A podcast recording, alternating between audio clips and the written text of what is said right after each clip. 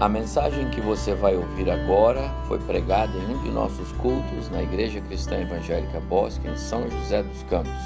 Ouça atentamente e coloque em prática os ensinos bíblicos nela contidos.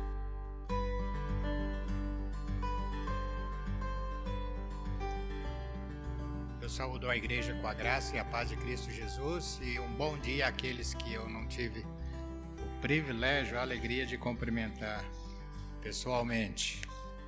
E eu estou ainda no impacto da mensagem de domingo à noite, então eu nem vou olhar para o relógio, né? Porque nós vimos domingo à noite que vivemos no Kairos de Deus e não no nosso Cronos.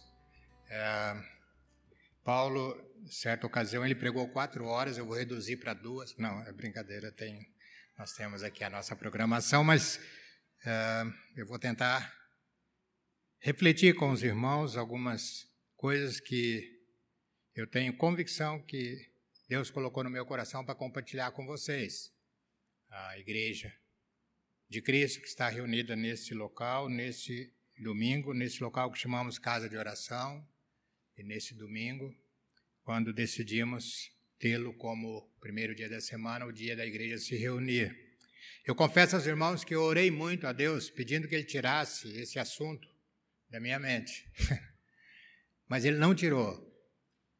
Então eu falei, já que o senhor não tira da minha mente esse assunto, me dê então muita sabedoria, para que nenhum irmão ou irmã saia do templo hoje de manhã com uma compreensão não correta, não daquilo que o Espírito Santo quer falar a nós hoje. Eu não trouxe nada no, no de slide, é, embora tenha alguns irmãos que gostam de anotar, mas Domingo passado à noite, o, Silas lá na porta, ele estava responsável por projetar os slides, ele foi lá me pedir perdão. Eu falei, mas o que, que foi? Não, perdão, pastor, porque eu fiquei tão com tanta atenção na mensagem que eu esquecia de mudar os slides. Eu falei, não, eu nem notei, mas ah, durante o dia fica um pouco mais difícil. Então, se alguém quiser anotar alguma coisa, depois eu tenho aqui. Ah, Anotado.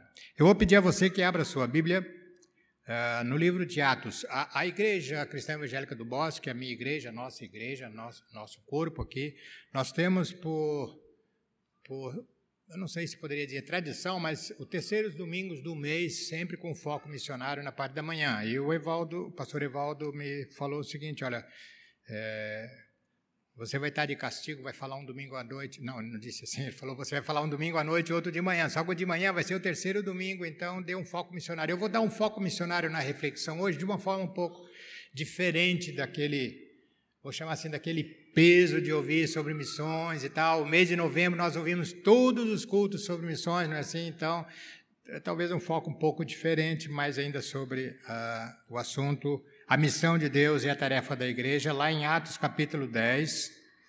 Ah, é interessante, eu vou pedir a você, ou sugerir a você o seguinte: na medida que eu estiver lendo o texto, ah, eu aprendi no seminário que ah, o pregador deve fazer uma boa leitura bíblica, porque se a reflexão não for boa, pelo menos a leitura bíblica foi.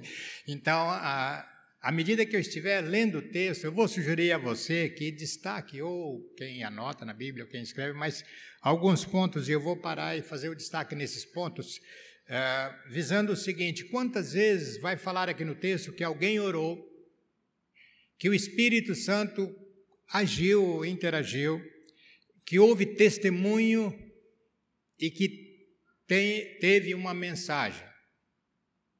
Entenderam? Então, se você tem a tua Bíblia no, no, no tablet, a Bíblia tradicional, assim, é, tenta focar o texto dessa forma. O texto é longo, é um capítulo inteiro, mas ah, eu vou tentar cumprir dentro do tempo estabelecido. Havia em Cesareia um homem chamado Cornélio, centurião do regimento conhecido como italiano. Ele e toda a sua família eram piedosos e tementes a Deus Dava muitas esmolas ao povo e orava continuamente. Aqui a, a citação de dar esmola, o sentido é ele era uma pessoa generosa. Ele era uma pessoa que assistia aos necessitados. Porque hoje, quando se fala em dar esmola, se tornou meio Então, esse era Cornélio, era um homem que se preocupava com as necessidades do próximo. Ao povo e orava continuamente a Deus. Certo dia, por volta das três horas da tarde, ele teve uma visão. Viu claramente um anjo de Deus que se aproximava dele e dizia: Cornélio. Aterrorizado, Cornélio olhou para ele e perguntou: Que é, Senhor? O anjo respondeu: Suas orações e esmolas. Lembra, eu falei, o sentido de esmola é o sentido de uma vida de generosidade, uma vida de amor ao próximo. Subiram como oferta memorial diante de Deus. O que subiu diante de Deus foram as orações e a ação de Cornélio subiram diante de Deus. Agora mande alguns homens a Jope para trazerem um certo Simão, chamado, conhecido também como Pedro, que está hospedado na casa do xará dele, o Simão, o curtidor de couro, que fica perto do mar. Quer dizer, usa, usa esse GPS que você vai localizar a casa. Depois que o anjo lhe falou, se foi, Cornélio chamou dois dos seus servos, interessante, e um soldado piedoso. O sentido de piedade aqui é uma pessoa também temente a Deus. Ah, um, de, um detalhe, eu já vou fazer um, um, um parênteses aí. A vida de piedade, de temente a Deus de Cornélio já havia impactado os soldados do batalhão que ele conduzia. Então ele chama um soldado também piedoso dentre os seus auxiliares e contando-lhes tudo o que tinha acontecido, enviou-lhes a Jope. Detalhe, contando tudo o que tinha acontecido, isso é o que testemunho? No dia seguinte, por volta do meio-dia, enquanto eles viajavam e se aproximavam da cidade, Pedro subiu ao terraço para orar. Naquela época, as casas nem todas tinham telhado, tinha um tipo de uma laje, era um costume subir nessa laje para orar. Meio-dia, né? Tendo fome, queria comer. Ele não se dirigiu à cozinha perguntando para a cozinheira: tem alguma coisa para eu beliscar aí que eu estou com fome? Não, ele foi orar. Enquanto a refeição estava sendo preparada, caiu em êxtase, viu o céu aberto e algo semelhante a um grande lençol que descia à terra, preso pelas quatro pontas, contendo toda espécie de quadrúpedes, bem como de répteis da terra e aves do céu. Então uma voz lhe disse: Levante-se, Pedro, mate e coma. Mas Pedro respondeu: De modo nenhum, Senhor, jamais comi algo impuro ou imundo. Não vai dar tempo agora, mas você pode anotar aí, você vai lá para o livro de Levítico, no capítulo 11, Deus vai dizer para o povo de Israel que animais e aves eles deveriam comer e que eles não deveriam comer. Pedro seguia essa orientação de Deus. Anota aí, depois você vai lá em Levíticos, no capítulo 11. Ah, isso aconteceu três vezes e em seguida o lençol foi recolhido ao céu. Enquanto Pedro estava refletindo no significado da visão, os homens enviados por Cornélio descobriram onde era a casa de Simão e chegaram à porta. Chamando, perguntaram se ali estava hospedado Simão, conhecido como Pedro. Enquanto Pedro ainda estava pensando na visão, o Espírito lhe disse: Simão, três homens estão procurando por você. Portanto, levante-se e desça. Não hesite em ir com eles, pois eu os enviei. Deus já sabia que Pedro ia hesitar. Pedro desceu e disse aos homens: Eu sou quem vocês estão procurando. Por que motivo vieram? Pedro vai fazer duas vezes essa pergunta aí nessa narrativa. Os homens responderam: Viemos da parte do centurião Cornélio. Ele é um homem justo e temente a Deus, respeitado por todo o povo judeu. Um santo anjo lhe disse que o chamasse à sua casa para que ele ouça o que você tem para dizer. Já deu a resposta da pergunta de Pedro, mas Pedro vai perguntar de novo. Pedro os convidou a entrar e os hospedou. No dia seguinte, Pedro partiu com eles e alguns dos irmãos de Jope o acompanharam. No outro dia, chegaram a Cesareia e alguns Irmãos de Jope, irmãos aqui é irmãos em Cristo, né? já é o sentido de corpo, de comunidade, de igreja, corpo de Cristo. O acompanharam. No outro dia chegaram a Cesareia, Cornélio os esperava com seus parentes e amigos mais íntimos que tinha convidado. Eu imagino a casa de Cornélio assim, gente, até do lado de fora, né? Ah, o interesse, a preocupação de Cornélio de que não só ele e a família ouvissem, mas os amigos também ouvissem. Quando Pedro ia entrando na casa, Cornélio dirigiu-se a ele e prostrou-se aos seus pés, adorando-o. Mas Pedro fez levantar, dizendo: Levante-se, eu sou homem como você. Conversando com ele, Pedro entrou, Pedro entrou e encontrou ali reunidos muitas pessoas.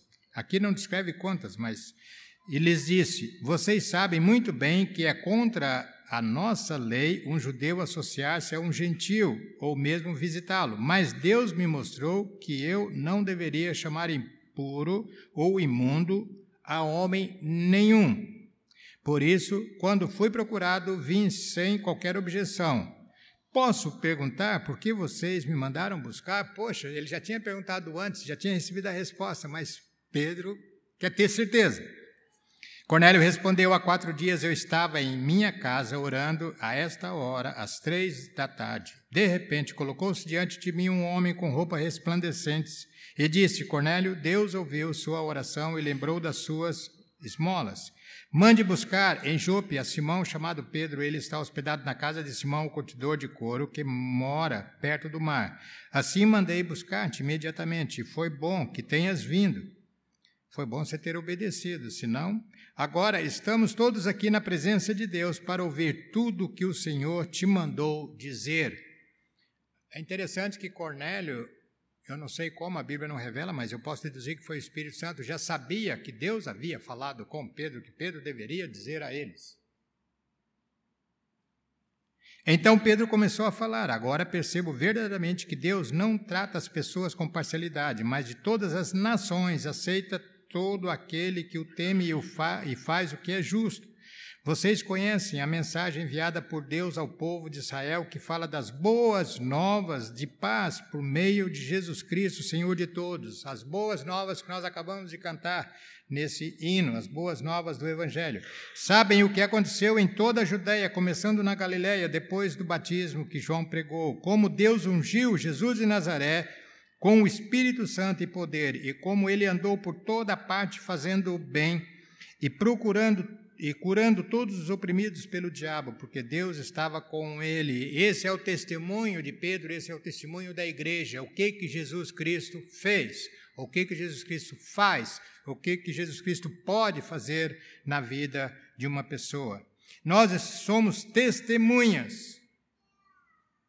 Detalhe aí para testemunhas de tudo o que ele fez na terra dos judeus e em Jerusalém, onde o mataram, su suspendendo-o num madeiro. Deus, porém, o ressuscitou no terceiro dia e o fez que ele fosse visto não por todo o povo, mas por testemunhas, que designara de antemão, por nós que comemos e bebemos com ele depois que ressuscitou dos mortos, ou seja, por nós que tivemos comunhão com ele ele nos mandou pregar ao povo e testemunhar que foi a ele que Deus constituiu juiz de vivos e de mortos. Todos os profetas dão testemunho dele e de todo tudo que nele e todo que nele crê recebe o perdão dos pecados mediante o seu nome. Essa é a pregação, essa é a mensagem, esse é o testemunho. Enquanto Pedro ainda estava falando essas palavras, o Espírito Santo desceu sobre todos os que ouviram a mensagem. Os judeus convertidos que vieram com Pedro ficaram admirados de que o dom do Espírito, o dom do Espírito, aqui é a salvação, é, santo, fosse derramado até sobre os gentios, pois ouviram falar em línguas, exaltando a Deus. E aí eu termino essa leitura. Agora você vira algumas páginas para trás, ou seja, nem precisa, porque você conhece o texto de Coratos 1, 8 os discípulos queriam saber quando seria o final dos tempos e tal, e no versículo 8 Jesus responde, não, no 7, não compete saber os tempos, as datas. Lembra que nós falamos domingo à noite, né? Tempo e data, isso é com Deus, não compete saber tempo e data que o Pai estabeleceu pela sua própria autoridade. Versículo 8: Mas receberão poder quando o Espírito Santo descer sobre vocês e serão pregadores do Evangelho. Não, e serão testemunhas em Jerusalém, toda a Judéia, Samaria e até os confins da terra. Agora eu convido você a folhear algumas folhas no capítulo 4, versículo 20. Diz assim: Pois não podemos deixar de falar do que vimos e ouvimos. Reforça o sentido de ser testemunha. E no versículo 33 do mesmo capítulo, Com grande poder, os apóstolos continuavam a testemunhar da ressurreição do Senhor Jesus Cristo e grandiosa graça estava sobre todos eles. Que Deus possa ministrar ao seu coração, assim como ministrou ao meu durante a semana e agora também, uh, que você permita que o Espírito Santo tenha liberdade de quebrar, às vezes, alguns conceitos que nós temos, que nós criamos, e transmitir a mensagem que vem da revelação de Deus para o seu coração, para o meu coração nesta manhã que assim seja, no nome de Jesus, amém? há um tempo atrás eu recebi, não lembro de qual irmão, mas eu lembro que foi um irmão em Cristo que me mandou uma mensagem que você encontra na internet, uma frase. E a primeira vez que eu li essa frase, ela me chocou assim, eu falei: espera aí, deixa eu entender bem o que essa frase quer dizer. A frase é a seguinte: a igreja que vai impactar o mundo não é a que você está indo, mas sim a que você está sendo. Eu vou repetir. Essa é uma frase que você vai encontrar eh, na internet e tal. Eu não sei quem foi que disse, mas um irmão me mandou. A igreja que vai impactar o mundo não é a que você está indo, mas sim a que você está sendo. É, eu mandei, eu acho que para dois, três ou quatro irmãos aqui da igreja que eu tenho mais assim contato e tudo, mandei essa frase. Eu não recebi nenhum retorno, então eu tenho a impressão que talvez estejam trabalhando essa frase ainda, porque ela mexe um pouco com a gente. Ah, Antes que alguém saia daqui do templo essa manhã é, com alguma questão sobre essa frase, eu, eu orei muito, eu li muito, e o Espírito Santo de Deus me falou o seguinte: que a questão que está sendo focada nessa frase não é frequentar ou não uma igreja, não é ir ou não numa igreja. Quando a igreja é corpo de Cristo e quando eu faço parte desse corpo, isso é, é, é, algo natural. Eu tenho o desejo de estar no corpo, porque eu sou parte do corpo e eu não consigo viver fora do corpo. Tanto que Paulo, lá em Coríntios, ele usa a linguagem, né, a, a, a analogia do corpo humano com a igreja. Se você faz parte de uma igreja que é corpo de Cristo, você faz parte desse corpo, você pode ser um dedão do pé, você pode ser ah, o, o dedo minguinho da mão, toda parte do corpo tem uma utilidade no corpo, concorda ou não? Vocês querem ver uma coisa, certo? O pastor, uma vez falando sobre essa, essa afirmação bíblica, falou o seguinte: se você cortar os dois dedões do pé, você não para em pé. Nenhuma pessoa consegue ter equilíbrio se cortar os dois, os dedão, né? Aquele mais feinho, a unha dá trabalho e tudo. Ah, se cortar, não para em pé. Ou seja, por mais insignificante que seja uma parte do corpo, ela tem uma utilidade, por isso Deus colocou no corpo humano. A mesma coisa acontece na igreja, corpo de Cristo. Então, se eu e você sentimos parte da igreja, que é corpo de Cristo, não precisa apelos, não precisa campanhas, não precisa visitação de pastor, não precisa campanha de oração para que você frequente o corpo. Você vai sentir o desejo, o Espírito Santo vai trabalhar em você e você vai sentir o desejo de estar junto do corpo. Estão entendendo? Então não há, não há, o foco aqui não é ir ou não ir à igreja, mas ser igreja. Uh, eu me converti aos 13 anos de idade, uh, não vou dizer a minha idade, mas faz 56 anos que eu faço parte de um corpo local, há 56 anos. Então, eu não tenho dúvida nenhuma, não questiono de forma alguma a questão de, de vir ou não.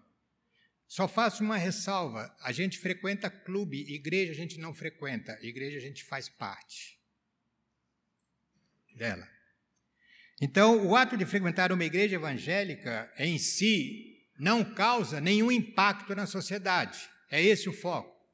Mas o ser igreja, o refletir a pessoa de Cristo na minha maneira de viver, no meu testemunho, na minha mensagem, viu que a narrativa, que eu fiz questão de ler toda ela, sempre estava em foco a questão de uma experiência vivida, de uma mensagem, de um testemunho.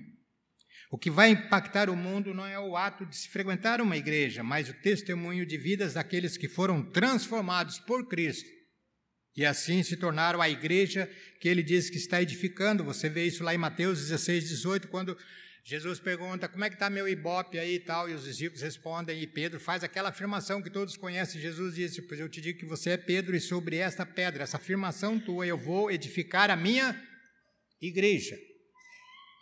Jesus está edificando a igreja dele, todas as línguas, tribos, nações, etnias, em todo o universo. Há uma igreja que ele está edificando, a igreja cristã evangélica do Bosque é parte dessa grande igreja, corpo de Cristo, que ele está edificando. Mas aí eu comecei a fazer algumas análises, por exemplo, do cenário atual, e algumas coisas aqui me, me, me incomodaram. Eu quero deixar aqui nessa palavra, nesta manhã, que talvez possa incomodar um pouco você ou levar você a refletir sobre. Ah, a estatística aponta, recentemente, eu creio que é a última estatística, que 31,5% da população mundial se diz cristã. Logicamente, nesse percentual aí estão incluídos católicos, espíritas, protestantes e as várias denominações. No Brasil, a última estatística mostra que nós somos 43 milhões de evangélicos.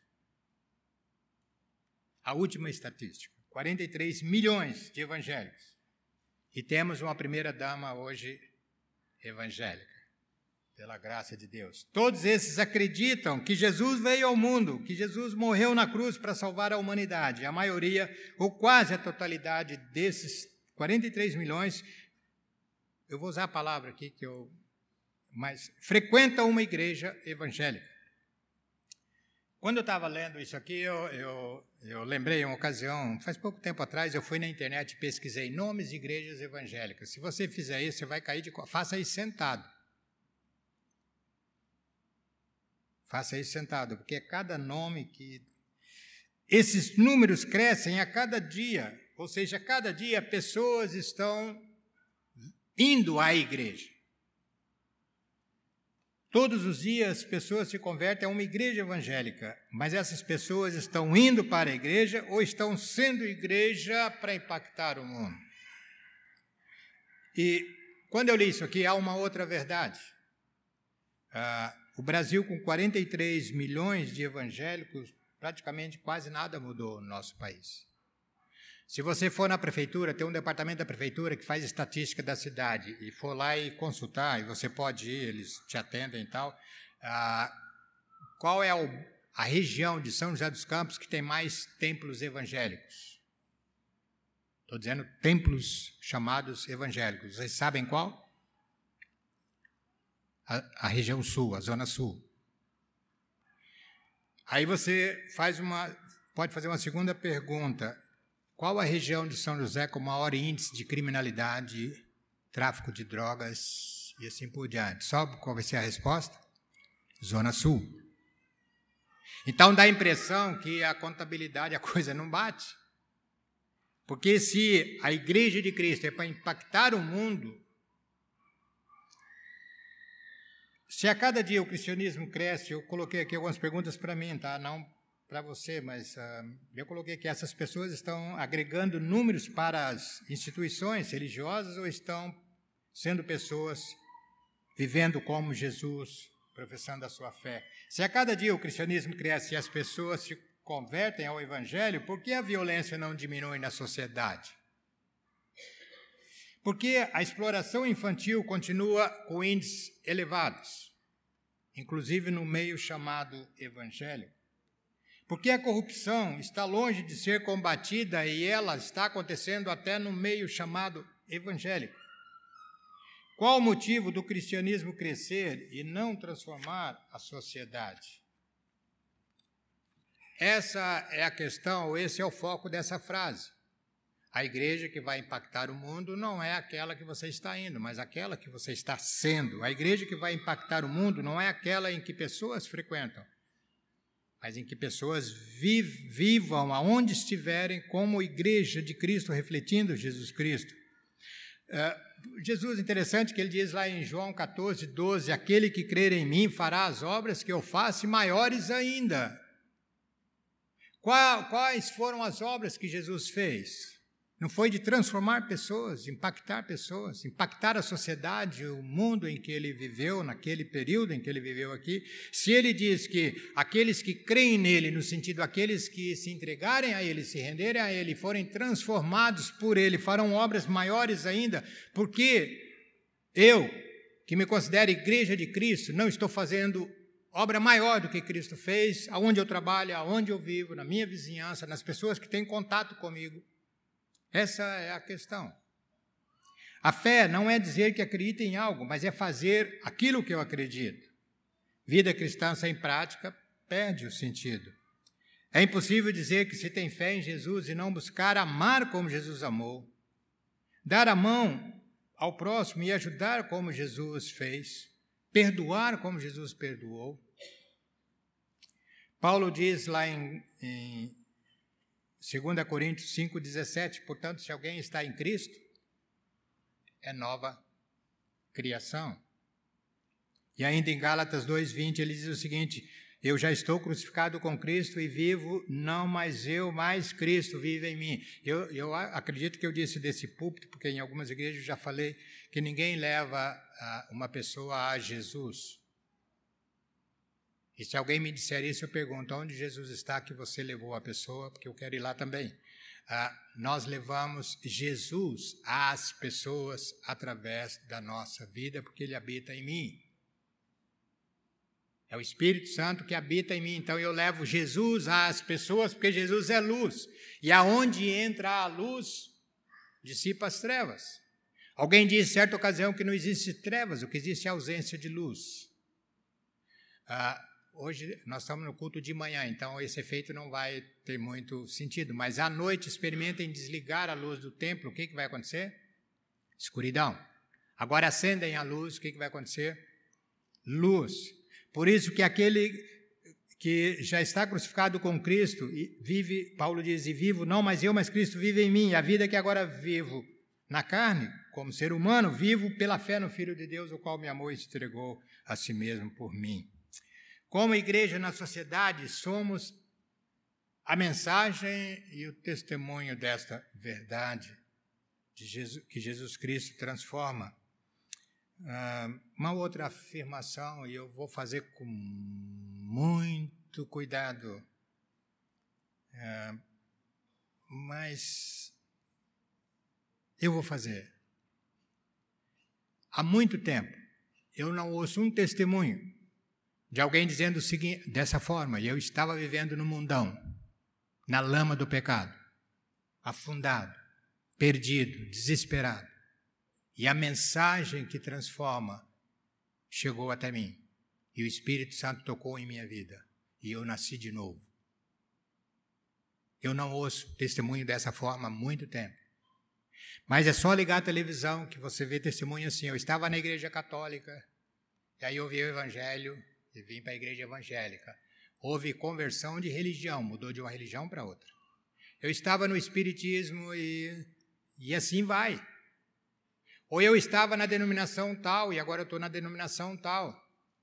Se fizer uma pesquisa nas igrejas evangélicas, da onde as pessoas vieram, nós vamos chegar à conclusão que a maioria veio de uma outra religião, de uma outra igreja. Mas vai ser difícil encontrar alguém que vai dizer o seguinte: eu estava afundado no pecado. E a mensagem de Cristo me alcançou. Billy Graham, falecido Billy Graham, é, disse o seguinte, certa ocasião, talvez a sua vida seja a única Bíblia que um incrédulo vai ler. Verificamos vários casos na Bíblia de pessoas que se encontraram com Jesus é, e passaram por esse contexto de, da experiência de algo que vem de Deus com a mensagem, o testemunho. Quer ver? Ah, eu acho que vai dar tempo. Vai lá para Lucas no capítulo 2, 17. Eu falei que eu ia falar só duas horas, então vai dar tempo. Lucas capítulo 2, 2, 17. narrando aí sobre os pastores. Olha que eu fui lá num texto, né, que é sempre lido no Natal, mas olha interessante. Lucas 2:17 diz assim: "Depois de o verem, Quer dizer, os pastores verem Jesus ali e contemplarem a pessoa de Jesus, depois de o verem, contaram a todos o que lhes fora dito a respeito daquele menino. E todos os que ouviram o que os pastores diziam ficaram admirados. Maria, porém, guardava essas coisas é, e sobre elas refletia em seu coração. Os pastores voltaram glorificando a Deus por tudo o que tinham visto e ouvido e que lhes fora dito. Mensagem e testemunho. Os pastores poderiam ter visto tudo aquilo, poxa, legal, né? Nós vimos e tal. Fomos privilegiados. Não, eles saíram de lá contando, eu não sei para quem, talvez para as ovelhas, eu sei lá para quem, mas aqui diz que eles saíram falando daquilo que eles viram. Eles não se contentaram só de ver aquilo e ouvir. Ah, no, Lucas, no capítulo 8, 38 e 39, capítulo 8, 38 e 39. Se você ver o texto, a narrativa antes, é Jesus curando aquele endemoniado, lembra? Jesus cura e manda os espíritos sair, uma legião de espíritos, e eles vão lá para os pocos, afundam os pocos e tal, e ele cura aquele. Aqui tem a narrativa, era uma pessoa que não tinha convívio com a sociedade, mas aí em 8,38 diz o seguinte: O homem de quem havia saído os demônios suplicava-lhe que o deixasse ir com ele, mas Jesus o mandou embora, dizendo: Volta para casa e conte o que Deus lhe fez. Assim o homem se foi e anunciou na cidade inteira o quanto Jesus tinha feito por ele. Ele desobedeceu a Jesus, né? A gente pode pensar, porque Jesus falou para ele voltar para casa e contar para a família. Né? Ele conta na cidade toda. Na cidade toda. E olha, a gente, não, a gente lê aqui, não é? Mas era um homem, lembra o estado dele antes? Toda a cidade temia aquele homem. Agora ele volta para a cidade transformado e contando o que havia acontecido com ele. Ah, certa ocasião, uma pessoa chegou para mim e falou: eu, mas eu, eu não estudei teologia, eu, eu estudo pouco, conheço pouco da Bíblia e tal, e eu gostaria tanto de compartilhar do Evangelho, eu tenho dificuldade. Eu falei assim: sua vida foi transformada por Jesus? Foi. Você teve uma experiência com Ele? Tive. Então isso basta. Vai contando para as pessoas o que Jesus fez na sua vida. Você pode ter certeza que você vai estar evangelizando muito mais do que uma eloquência teológica. João, agora vamos lá para João. Eu estou encerrando João. Não sei por que alguém inventou o relógio. João capítulo 4, versículo 28. Aqui é aquela narrativa da mulher, da mulher samaritana, lembram? Que Jesus encontra com ela, os irmãos conhecem, eu estou falando da igreja, então a igreja conhece a narrativa da mulher samaritana, tem o um encontro com Jesus. E aqui diz no versículo 28, tem aquele, aquela conversa de Jesus com ela sobre a água, não é? Então, deixando o seu cântaro, ou seja, a água já não importava mais para ela, ela tinha ido lá só para buscar água. Ela não tinha ido lá para ter um encontro com Jesus, ela não sabia disso, mas Deus sabia, o Espírito Santo tinha preparado. Tanto que Jesus dizia antes: importa que eu passe por Samaria. Ah, ela deixa lá o cântaro, ela não ficou nem com medo de alguém levar esse cântaro embora. A mulher voltou à cidade e disse ao povo: Venham ver um homem que me disse tudo o que tenho feito. Será que não é ele o Cristo? Interessante que, da mesma forma do endemoniado, naquela cidade a mulher não gozava de um bom conselho. Mas agora ela tinha tido um encontro com Cristo e tinha, teve a vida transformada. Então ela tinha uma mensagem e um testemunho de um encontro com Cristo. Ah, então saíram da cidade e foram para onde ele estava. É, e o versículo Vou continuar aqui. Então seus discípulos disseram aos outros: Será que alguém lhe trouxe alguma comida? Disse Jesus: A minha comida é fazer a vontade daquele que me enviou e concluir a sua obra. Vocês não dizem que daqui a quatro meses para sempre e por aí vai. Aí no versículo 42. É, na minha Bíblia, que é a NVI, separa do 39 ao 42, dizendo o seguinte: Muitos samaritanos creram, creem. Muitos samaritanos daquela cidade creram nele por causa do testemunho dado pela mulher. Não foi por causa da pregação teológica daquela mulher. Não foi por causa do conhecimento bíblico que ela tinha. Ela não precisou nada disso. O que ela precisou? De um encontro com Jesus e de uma transformação. Bastou isso. Ele, o testemunho dela, ele me disse tudo que eu tenho feito. Ele é soberano, ele é onisciente. Assim, quando se aproximaram dele, os samaritanos insistiram que ele ficasse com eles e ele ficou dois dias. E por causa da sua palavra, muitos outros creram e disseram à mulher: Agora cremos, não somente por causa do que você disse, não somente por causa do seu testemunho, pois nós mesmos o vimos e sabemos que esse é realmente o Salvador do mundo. Ou seja, o meu testemunho e o seu testemunho vai levar uma pessoa a ter um encontro com Cristo. E assim vai acontecendo. É assim que o Evangelho vai ser pregado a toda criatura.